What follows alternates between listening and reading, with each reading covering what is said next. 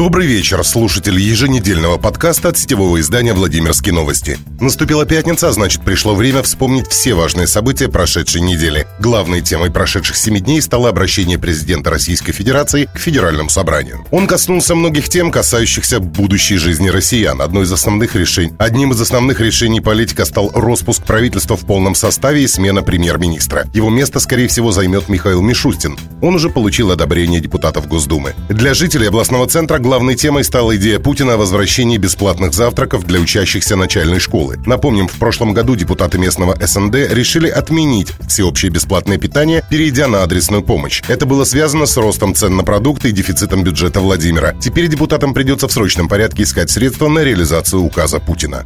Сити-менеджер Владимира провел встречу с журналистами. Представители СМИ задавали вопросы градоначальнику почти полтора часа. За это время Андрей Шохин ответил на все острые вопросы, волнующие жителей областного центра. Говорили о старте мусорной реформы, точечной застройке, будущем кинотеатра «Художественный» и предстоящих выборах, а также о многом другом. На пресс-конференцию не пустили журналиста Ивана Ростовцева, аккредитованному от газеты «За правое дело». Официальный представитель мэрии заявил, что это последствия объявленной войны, о которой заявил ростовцев. Сам журналист не согласился с тем, что остался за бортом медиасобытия и пообещал направить заявление в прокуратуру за препятствие осуществлению своей профессиональной деятельности.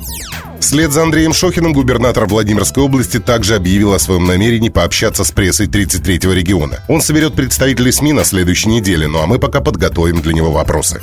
Владимирская область попала в список регионов со слабой устойчивостью. Очередной рейтинг представил фонд «Петербургская политика». Текущий рейтинг региона равняется четырем, с падением за месяц на одну десятую процента.